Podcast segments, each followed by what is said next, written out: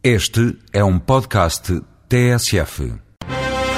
A reforma da política agrícola comum fixou regras a serem aplicadas até 2013. O eurodeputado Capolas Santos, no espaço Voz Europa, reflete sobre as razões que levaram à revisão da PAC. O alargamento, os alargamentos, que ainda não terminaram, portanto, penso que neste período aquilo que resta da Jugoslávia será provavelmente ainda integrado na União e num contexto em que as situações de mercado se alteraram, portanto, em que de uma situação de excedentes a que não se sabia o que fazer, se passou por uma solução de déficit, veja o que está a passar neste momento nos cereais e com as consequências que isso está a ter no aumento brutal dos preços e as consequências em cadeia, porque o aumento dos cereais não é só o aumento do pão, é aumento das rações. O aumento das rações é algo, significa aumento do leite, significa perda de competitividade na carne e, portanto, há aqui um conjunto de dominó eh, que urge eh, dar rapidamente resposta e tudo isto num contexto de restrição financeira muito severa.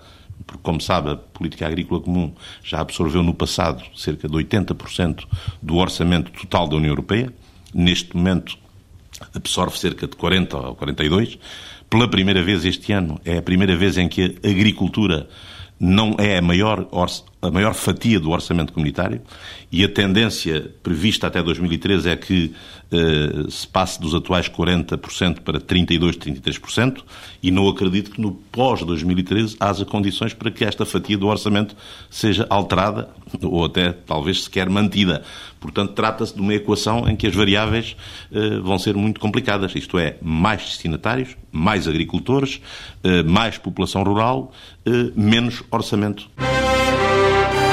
Voz Europa, edição de João Francisco Guerraro.